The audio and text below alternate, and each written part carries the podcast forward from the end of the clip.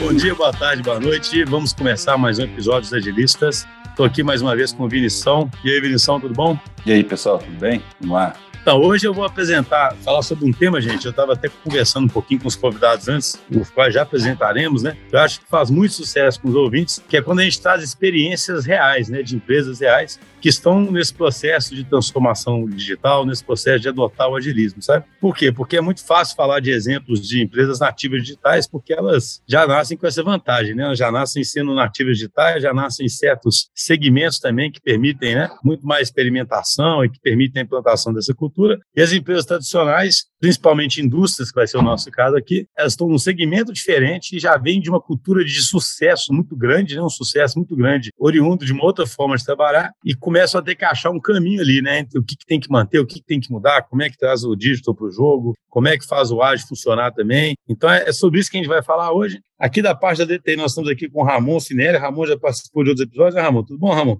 Tudo bem, bom dia, boa tarde, boa noite. Como eu estava com saudade de falar isso aqui com vocês. Prazer estar aqui hoje com o time da Vale e também da Clabin. E aí, Ramon. Então, começar a apresentar os convidados aqui. O Ramon já fez o spoiler aí, né, Ramon? Já falou que a Vale e a, e a Clabin.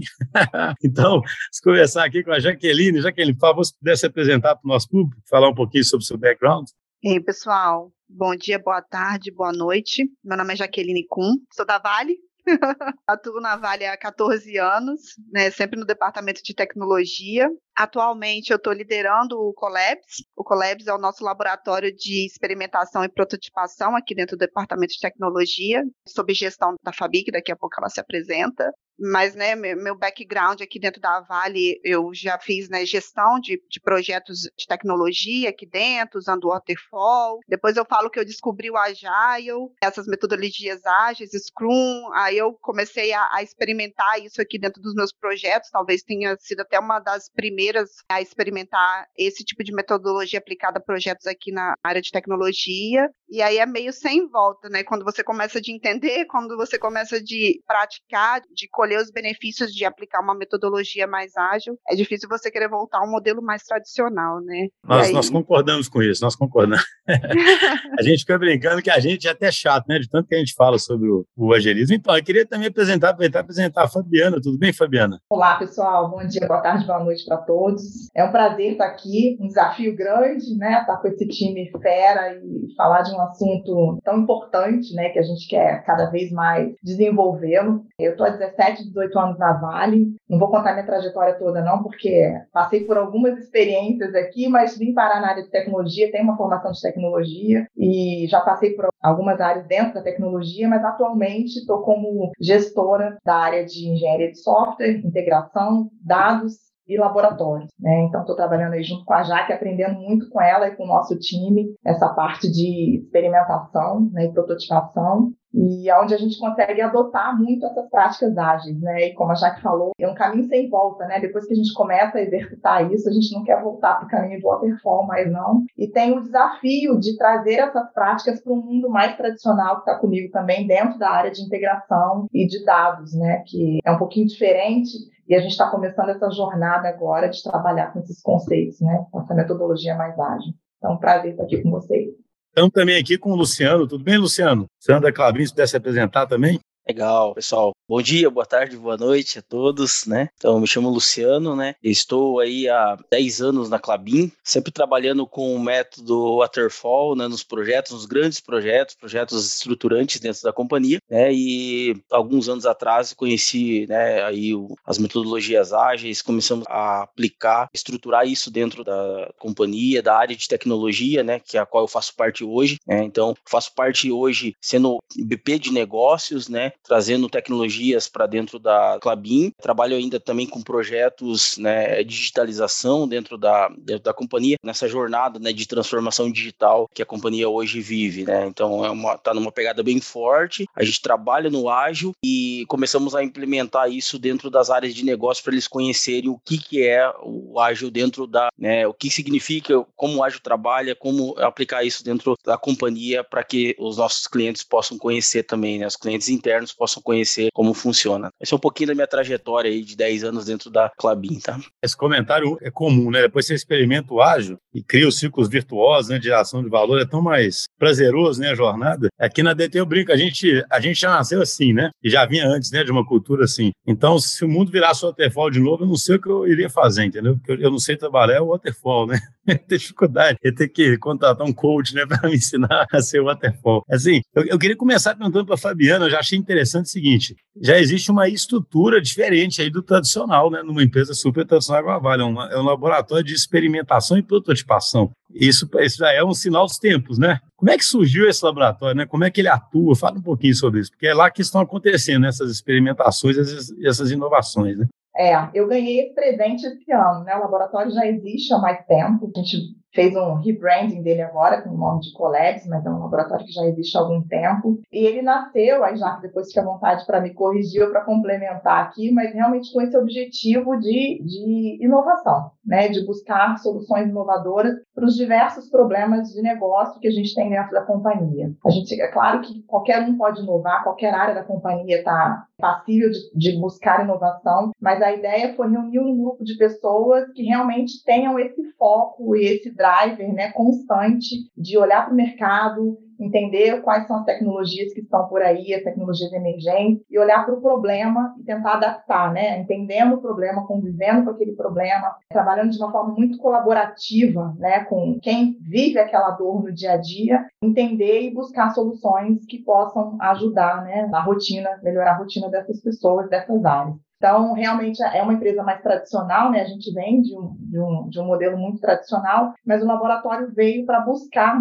nos, levar para essa transformação digital, né? Que a gente está nessa jornada. É, acho que a gente ainda não está no, no, nível que a gente gostaria, mas já demos alguns passos importantes. E hoje o nosso laboratório ele atua tanto no mundo digital, né? Na parte mais de aplicações, quanto também no mundo de OT, de automação, né, com desenvolvimento de componentes que ajudam aí, de devices, né, que ajudam a melhorar e a resolver alguns problemas que a gente tem dentro da nossa operação. Já que fica à vontade aí para complementar. Eu acho, Fabi, só realmente te complementando, porque a gente escuta muito e a gente sabe, assim, existem grandes projetos dentro da tecnologia e que todo mundo sabe o que precisa fazer e, e existe um, um, grupo de pessoas focadas nesses projetos. E aí a, a, gente até fez algumas escutas aqui com colegas dentro da própria tecnologia e eles falam assim, ah, eu não faço, eu não consigo fazer diferente porque eu estou tão inserido no dia a dia ali daqueles projetos que precisam ser endereçados, precisam ser cuidados que eu não consigo fazer esse olhar para fora. Então acho que esse também é, né, um dos nossos objetivos. A gente já tá, a gente já não tem essa ocupação, vamos dizer assim, do dia a dia, da rotina. Então a gente tem esse espaço para olhar para fora, para experimentar, obviamente em conjunto com essas áreas parceiras nossas e mostrar para eles, olha, tá acontecendo isso daqui, tem, tem essa tecnologia nova, a gente experimentou isso daqui, o que, que você acha? Vamos fazer um, um, um teste local, vamos fazer um pilotinho para a gente ver se a gente valida o escopo do que a gente está propondo para vocês. A gente é um, esse braço, esse braço externo dessas áreas que estão mais precisam estar mais envolvidas com os projetos mais de rotina, né? É como a Fabiana disse, né? Não é que a inovação não vai surgir em outros lugares, mas aí apartado é mais fácil ter algumas fagulhas, claro que vocês sempre vão estar próximo, né? E vão tentar fazer, catalisar aquilo, né, para aquilo poder acontecer. Lá na Clabin, Luciano, é, uma, é mais ou menos isso também, é uma estrutura de inovação que tenta correr um pouco em paralelo, e, e tentar catalisar certas iniciativas para elas ganharem tração depois? Perfeito, Marcelo. É, é isso mesmo. As meninas comentando ali, eu, né, pensando aqui, é bem parecido, sabe? Uma empresa aí centenária, né, de manufatura, uma empresa de manufatura pesada aí. Acho que sim que foi um grande desafio começar a implementar uma área de inovação dentro da, da, da Clabin, né, ah, devido à cultura, né, da, da, empresa, né. Hoje nós temos uma área de inovação dentro da, da área de tecnologia, né, que é bem parecido com o que né, a Vale tem hoje, que a gente chama de Tech Lab aqui, que é uma área que trabalha trabalha assim também com prototipação, né? Vai nas áreas de negócio, né? Hoje a Clabin ela é dividida em algumas BUs, né? Então tem BUs de negócio desde a floresta, né? Que é a nossa principal matéria-prima, até fábricas de produção de celulose, fabricação de papel, embalagens, né? Sacos industriais. Então essa área de Tech Lab, né? De inovação, vai entender os problemas que as áreas de negócio têm, né? Vai realizar sessões de designs para entender junto com a área de negócio o que pode pode ser feito é, ali de um, de um MVP, um piloto, uma POC, para que a gente possa suprir aquele problema que a área de negócio está enfrentando, está tendo né, naquele momento. Então, assim, a gente também trabalha desde, desde lá da camada de chão de fábrica mesmo, né, na automação, né, até a, um produto lá que vai controlar, por exemplo, a frota de caminhão lá na, na, na, na floresta, né. Então, assim, é, desde é, componentes também lá, né, que vão ajudar lá na automação, quanto um aplicativo lá que vai fazer essa gestão lá dos caminhões, né, mapeamento dos caminhões. Então, assim, é, é olhando todo o global da companhia e trazendo, né, né? É uma equipe que olha assim, olha fora da caixinha mesmo, né? Do dia a dia, da rotina. Então, é, faz experimento. Se errar, erra no começo, mas sempre buscando agregar valor, entregando um MVP para que aquilo depois possa virar um produto, virar algo que vai trazer né, um retorno aí para a companhia, né? Então é, é, bem parecido mesmo, funciona bem, bem desse jeito, tá, Marcelo? Eu queria aproveitar o gancho aí e fazer uma pergunta. A gente já ouviu aqui né, alguns clientes, só que a gente lida com aqui na DT, a gente lida com clientes normalmente de médio e grande porte, que costumam ter alguns problemas similares, né? E a gente já viu algumas vezes com, com essas áreas de inovação, ainda mais quando tem labs assim, de às vezes ter um certo sentimento, tipo assim, ah, esse pessoal fica aí brincando, e, enquanto a gente está aqui. Eu, aí a pergunta é assim, como que vocês fazem para não que não degringole para isso, né? Que práticas vocês usam para que o que nasça aí dentro dos laboratórios tenha. Aí a pergunta para todos aí, né, se cada um quiser comentar, que os experimentos que forem dando certo realmente virem produtos vão ser de fato utilizados pelas áreas. Eu acho que isso, eu entendo assim que essa questão de, né, do que a empresa como um todo, né, os colaboradores no geral vão pensar dessa área, né. Eu acho que esse é um desafio grande, né, para a parte de inovação dentro da tecnologia. Eu vejo assim, porque a Clabin é uma empresa que tem mais de quase 30 mil colaboradores, né? É empresa bem grande, assim, nessa, nessa questão. A gente fez uma, né, uma iniciativa que próprio colaborador ele pode, né, é, ele pode inovar, né? Então a gente criou um programa que ele pudesse trazer ideias, né? Que a gente chamou de plante a sua ideia. Então, é, dentro da área de inovação, ele poderia trazer uma ideia que às vezes ele tá na cabeça, mas ele às vezes não tem a oportunidade de inovar, né? Então, assim, a, a gente fez esse filtro, fez esse compilado, depois foi trabalhando entre áreas multidisciplinares para ver as melhores ideias, classificar, fazer um ranking e trazer o pessoal, né, que não é da área de tecnologia, não é área de inovação para participar também, né? Então, assim, o cara às vezes tem uma ideia legal, né? E a gente vai ajudar ele com soluções, vai correr atrás de soluções, vai testar, vai é, ajudar ele a, a provar algum conceito, um valor. Então, acho que para a gente quebrar um pouquinho essa cultura né, dentro da companhia, a gente começou a trazer o pessoal para junto com a gente, para fazer as, também ver as iniciativas que eles tinham, né, as ideias que eles tinham. Isso foi um negócio bem bacana, né? Deu bastante resultado, né? Então, para quebrar um pouquinho o gelo, né, para a gente não chegar já, pô, os caras estão colocando coisa aqui, né, que eu já senti na pele. E principalmente, né, o pessoal lá da operação que estão no dia a dia, pô, os caras estão trazendo uma, uma tecnologia aqui que vai às vezes tirar o meu o meu trabalho, vai, né, vai fazer com que eu fique ocioso. Então a gente acaba trazendo eles para junto, né, da gente para poder fazer essa, esse trabalho em conjunto. Acho que foi um momento bem, bem, bem legal que a gente participou aqui, sabe? É, assim, eu concordo com o Luciano, assim, é difícil a gente conseguir mostrar o valor do laboratório, né? E, na verdade, como eu acho que a gente mostra, de fato, o valor quando a gente tem um experimento nosso transformado num produto sendo aplicado, seja numa operação, seja para resolver qualquer problema no mundo digital ou no mundo de, operacional aqui da empresa. No laboratório, no nosso laboratório, a gente já tem alguns produtos que estão atualmente sendo utilizados dentro da Vale, por exemplo. Então, acho que a gente conseguiu já dar esse passinho de começar a mostrar um pouquinho do que pode sair daqui de dentro e virar um produto. No contexto operacional, a dificuldade é um pouquinho maior, assim, as operações são muito complexas, são muitas validações que a gente precisa fazer em cima de um protótipo operacional para de fato ele poder ser aplicado e escalado nas operações. Então a gente está querendo dar esse passo, né? A gente ainda está trabalhando para dar esse passo. E o até acho que coincidências não existem, mas hoje eu estava participando de uma conversa, a Fabi falou, né? Inovação não é exclusividade de nenhuma área aqui dentro da Vale. Então a gente tem as próprias áreas operacionais fomentando a inovação dentro das áreas delas, né? E a gente foi convidado para participar de um evento que uma área operacional estava promovendo.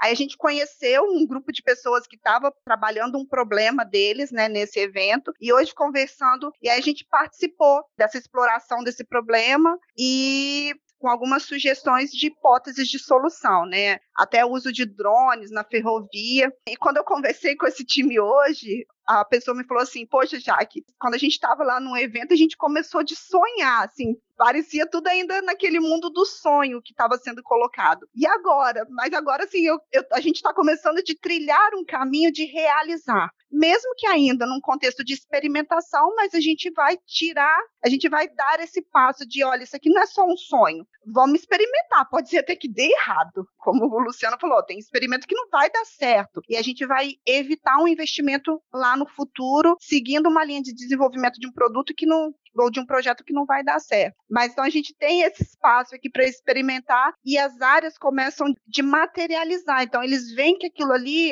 uma solução, uma possível solução para o problema deles, sai desse universo do sonho e de alguma forma começa a se tornar realidade, mesmo que dentro de um contexto de experimentação.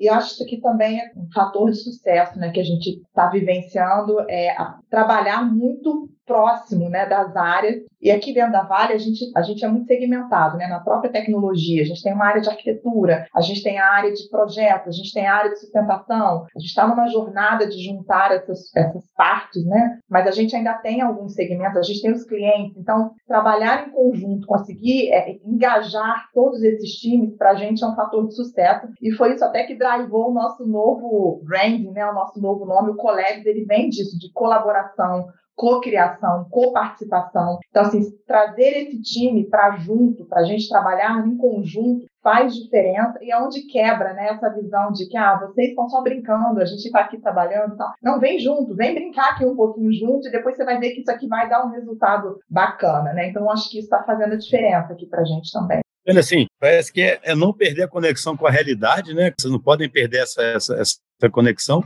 E pela fala de vocês todos, acho que fica, fica claro também que o laboratório ele é tanto um ambiente fértil do sonho começar a virar a realidade ali, ele vira também um disseminador da própria cultura, né? Ou seja, existe uma troca constante ali, né? E as, as áreas vão aprendendo a usar o ferramental também, daqui a pouco fica mais natural para eles pensarem em inovação lá, né? E então, assim, acho que a, tendência é como se fosse empurrando aos pouquinhos a empresa para uma estrutura que é mais capaz de inovar, né? Na medida em que isso vai, vai ser. E aí, aí eu queria emendar a pergunta assim, que exemplo que vocês podem contar aí, né? Algum exemplo que vocês acham interessante comentar de alguma iniciativa que surgiu assim, que surgiu como experimentação e que está tipo ajudando a consolidar a posição do, do aí no caso, ou do LabTech, né? No caso do Luciano, o Tech Lab, né? Não sei se eu invertia. Posso começar?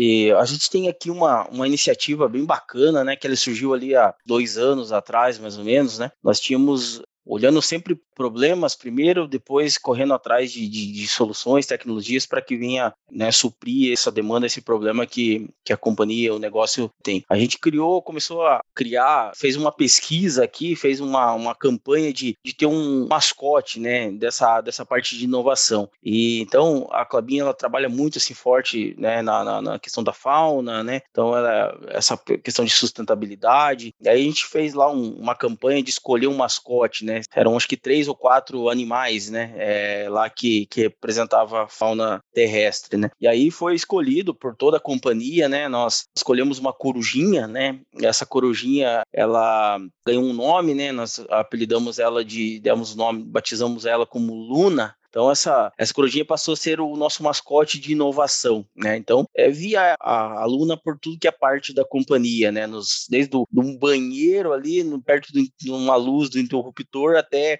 nos refeitórios, nos restaurantes dentro da, da, da, fábrica, né? E aí a gente pensou, agora vamos começar a trazer a aluna, né? Para dentro das áreas, vamos começar a aplicar tecnologia nela. Foi aí que a gente desenvolveu o nosso chatbot, né? A aluna, ela começou a ajudar de forma que resolvesse alguns problemas dentro da, da companhia. Então, nós começamos desde lá da área de, de gente gestão, RH. Então, a aluna começou a, a, informar lá benefícios do colaborador, começou a, desde um plano de saúde, refeição, toda, todo o benefício que o colaborador tinha, a aluna trazia as informações e ajudava, né? E ela nasceu, né? A gente trouxe isso, ela nasceu de forma reativa, né? Igual um chatbot que você tem que puxar uma conversa com o robô e ele trazer as informações ali que você gostaria de ver, né? E se ele não souber, alguém, o cara para um transbordo, ir para um transbordo humano, tal, tal. Aí eu falo, vamos evoluir a Luna, vamos trazer ela, vamos tra começar a trazer inteligência para ela, né? Então foi aí que a gente começou a ver, começou a trazer ela de forma ativa, né? Então hoje hoje a gente tem, hoje a gente não precisa mais perguntar as coisas para a aluna. É, ela já consegue nos notificar de forma inteligente, né? Que aplicamos um contato inteligente no nosso, nosso mascote, nosso robozinho ali. Então hoje a aluna ela é capaz de monitorar até mesmo os nossos ativos, grandes ativos, que eu, quando eu falo ativo é grandes equipamentos industriais, né? Então ela monitora a saúde desses equipamentos, ela tem uma inteligência artificial que ela consegue olhar grandes variáveis importantes dentro do nosso processo e nos notificar através de vários canais, né? Através do, da nossa intranet, portal interno, de chats, de ferramentas de colaboração, WhatsApp. Então, assim, foi algo que expandiu tanto dentro da companhia, né? Gerou vários cases, tipo assim, de retorno, de sucesso. Daqui a que... pouco essa corujinha que vai estar conduzindo as reuniões lá, hein, cara? Cuidado.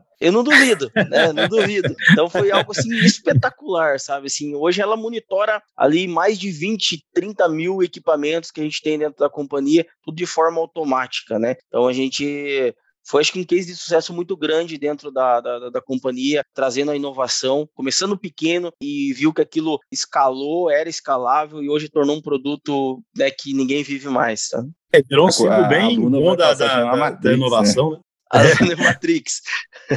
Eu achei interessante essa estratégia, assim, porque começou como um símbolo da inovação de forma simples, né? Igual você comentou, assim, para mostrar que a inovação estava começando a aparecer até no interruptor, não sei o quê, e de repente ela virou uma manifestação da inovação mesmo, né? Ela começou a é um jeito da inovação. Ah, eu falo que ela ajuda muito. Eu até brinco nas apresentações, quando eu vou falar do case, que ela é dedo duro dentro da companhia, porque ela indica problemas que às vezes a operação não consegue tratar ou não consegue enxergar, que um, um ser humano ali vai ser obrigado a tratar porque ela fica ali, ela fica indicando, né? E ela vai escalando níveis dentro da companhia. Então, problemas na causa raiz foram tratados através de um simples, uma simples iniciativa que trouxe um retorno, um ganho muito assim expressivo para a companhia. Legal. E vocês aí, Fabiana e, Jaqueline Vale, o que, vocês nos contam? Ai, fiquei aqui pensando, né?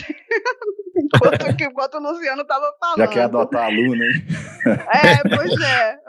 Depois a gente conversa, Luciano. Mas é, eu acho que eu vou trazer um case, mas ele tem um mix do digital e da operação, no nosso viés mais operacional. A gente, né, aqui na Vale, um dos nossos valores, até talvez o nosso principal valor é a vida em primeiro lugar. Então, tudo que a gente consegue atuar, trazer de tecnologia, né, que de alguma forma gere uma camada extra de segurança para as pessoas, é uma prioridade dentro da empresa, né? E a gente teve um cenário, né, de um problema que trouxeram para a gente que as locomotivas, né, as, as, nossas composições, né, quando elas chegam de uma viagem, que elas descarregam o minério, elas vão para uma área de pátio e aí existem manutenções que podem estar programadas ou não para ocorrer ali na locomotiva e nos vagões, né? Pode ser identificado um vagão com rasgo, uma necessidade de troca de um rodeiro, alguma coisa assim. Então existem pessoas de fato trabalhando ali entre é, esses vagões, essas locomotivas no meio desse pátio, realizando essas manutenções. Então assim, um movimento de uma locomotiva, né, e dos seus vagões, é no momento que pode ter alguém próximo trabalhando, pode gerar um acidente. E isso assim, é difícil de visualizar. Eu sei que às vezes é difícil da gente entender a abrangência, mas um pátio desse, ele tem quilômetros de extensão. A locomotiva, que vai, obviamente, ter atração e puxar a composição, ela pode estar num ponto e o último vagão dela está a 3 quilômetros dela. Então, assim, o maquinista não tem visibilidade se lá atrás tem alguém trabalhando em algum vagão, né?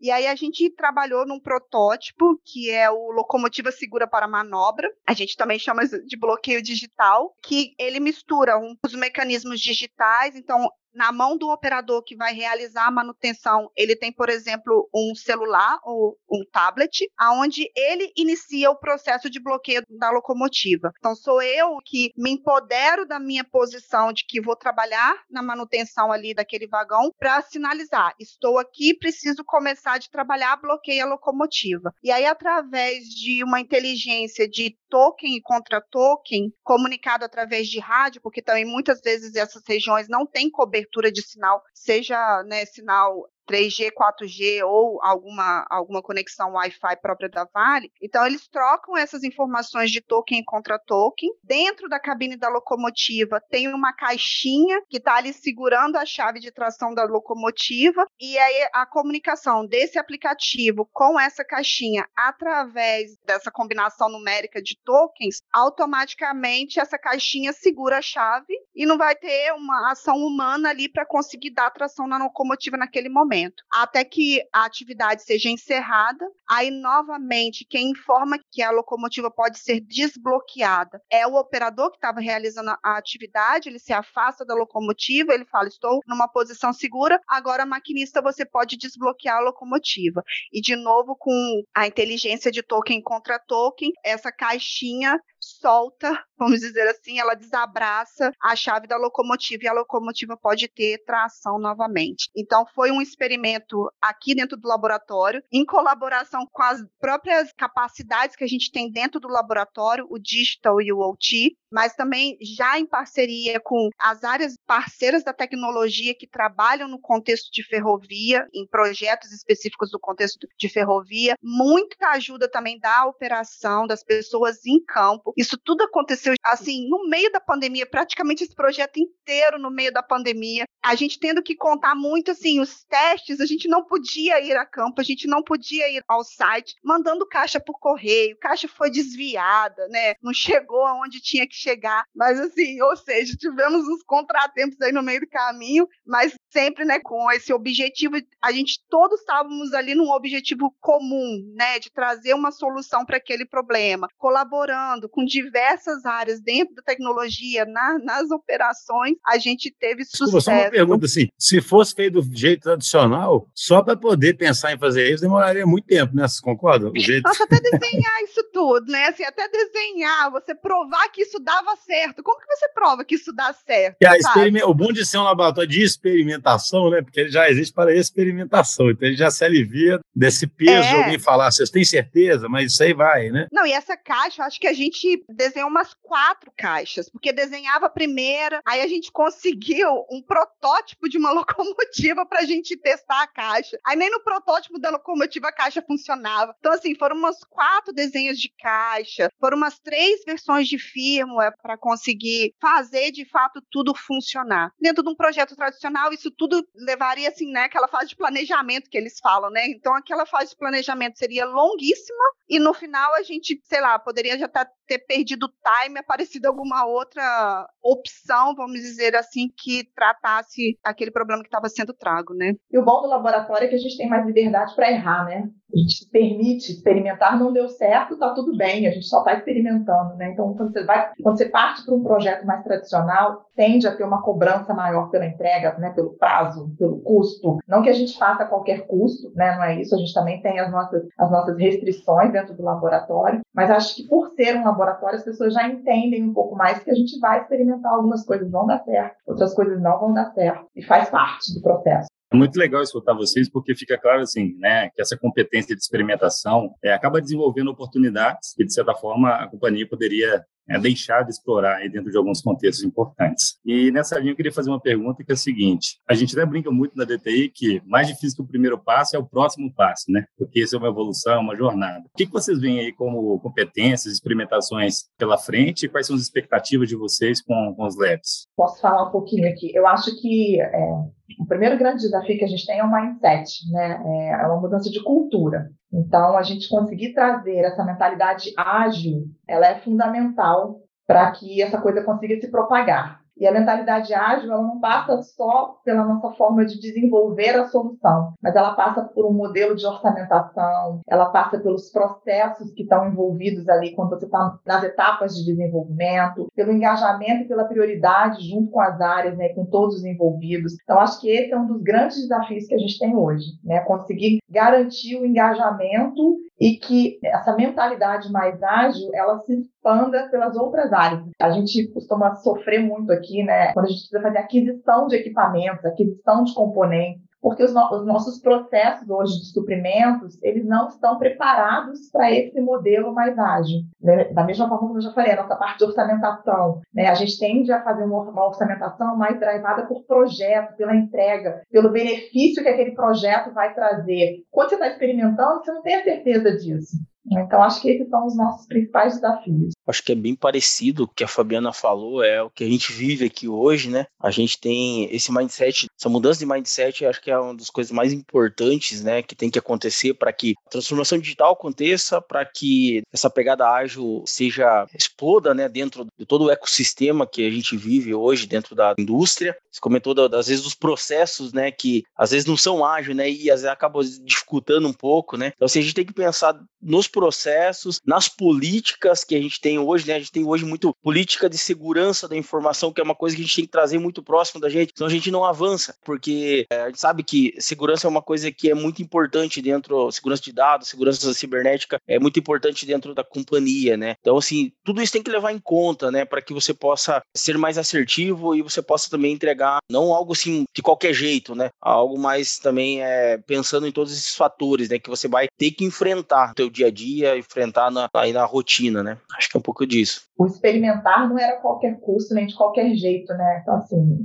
esse ponto que você falou, Luciano, é importantíssimo. Segurança, né, da informação, a questão das vulnerabilidades, são desafios que a gente, que a gente enfrenta. Qualquer solução que a gente vai dar, a gente tem que ter esse olhar também, né? Então, traz um desafio esse. Sabe que esse comentário seu é super, é super relevante, sabe por quê? Eu percebo aqui no. A gente fala muito de agilismo aqui, o ser humano trabalha muito na, nos opostos, já viu? Então, assim, aí autonomia, eu dou autonomia, eu não dou, né? A pergunta que a gente mais ouve é o seguinte, mas autonomia para fazer qualquer coisa? Eu falei, cara, ninguém tem autonomia para fazer qualquer coisa, né? Não, é igual a experimentação. É claro que a experimentação é sob certas exceções, né? né? Assim, alguém constrói uma bomba lá, explode, né? Ou, né? Assim, que eu acho engraçado, porque parece que a gente tem dificuldade, sabe, operar nesses, sabe? Gosta de modelos muito assim, ou eu estou num lado tradicional, ou eu estou de um jeito totalmente experimental, né? Assim, que eu faço o que eu quero. Eu acho que esse laboratório que o, até que o Vinição falou que muitas vezes deve ser criticado, é um laboratório desse, sabe? Fica dissociado ali do mundo.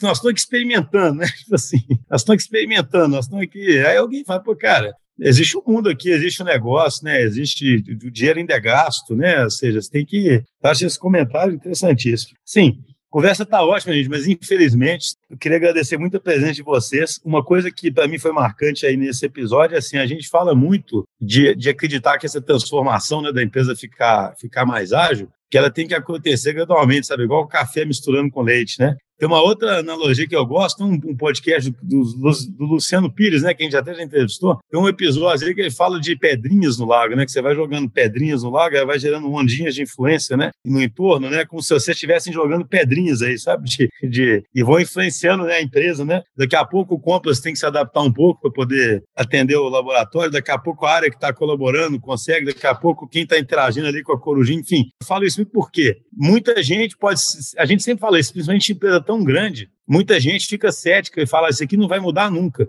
Mas já está mudando, sabe? A questão é essa. Já está mudando. Se você tiver uma disciplina de manter isso, né, e tiver essa interação e essa cultura fosse espalhando aos pouquinhos, essas duas empresas vão ser outras, né, daqui a alguns anos. E essa mudança já está acontecendo. Então, acho que eu espero que isso inspire aí, o, como eu falei, né, espero que isso dê ânimo, né, para as pessoas que estão vindo, que joguem essas pedrinhas também, sabe? Que tentem fazer esse, esse café com leite aí misturar. É, não, isso que eu achei muito legal nesse episódio, né? Teve muitos. A gente grava aqui, eu acho que eu vi poucos episódios de tantos cases concretos, assim, e essas ponderações da, da dificuldade. Isso eu acho que tem muito interessante para os ouvintes, né? De ouvir coisas mais concretas, assim. Eu achei bem legal e agradecer ao pessoal aí. Fabiana, Jaqueline e Luciana. Obrigada, pessoal. Obrigada pelo convite, viu? Foi um prazer estar aqui. E essas mudanças, elas são essenciais, né, gente? É uma questão de sobrevivência. Se a gente não se adaptar, a gente daqui a pouco tá morto, né? Então, não tem volta. Obrigada pela oportunidade, foi um prazer. Obrigado, pessoal, pela oportunidade. Realmente uma alegria estar junto com vocês e participando desse episódio aí. Pô, espero que a gente tenha outros episódios, né, para contar outras histórias. Abração e Vinição e Ramon. Obrigado. Obrigado.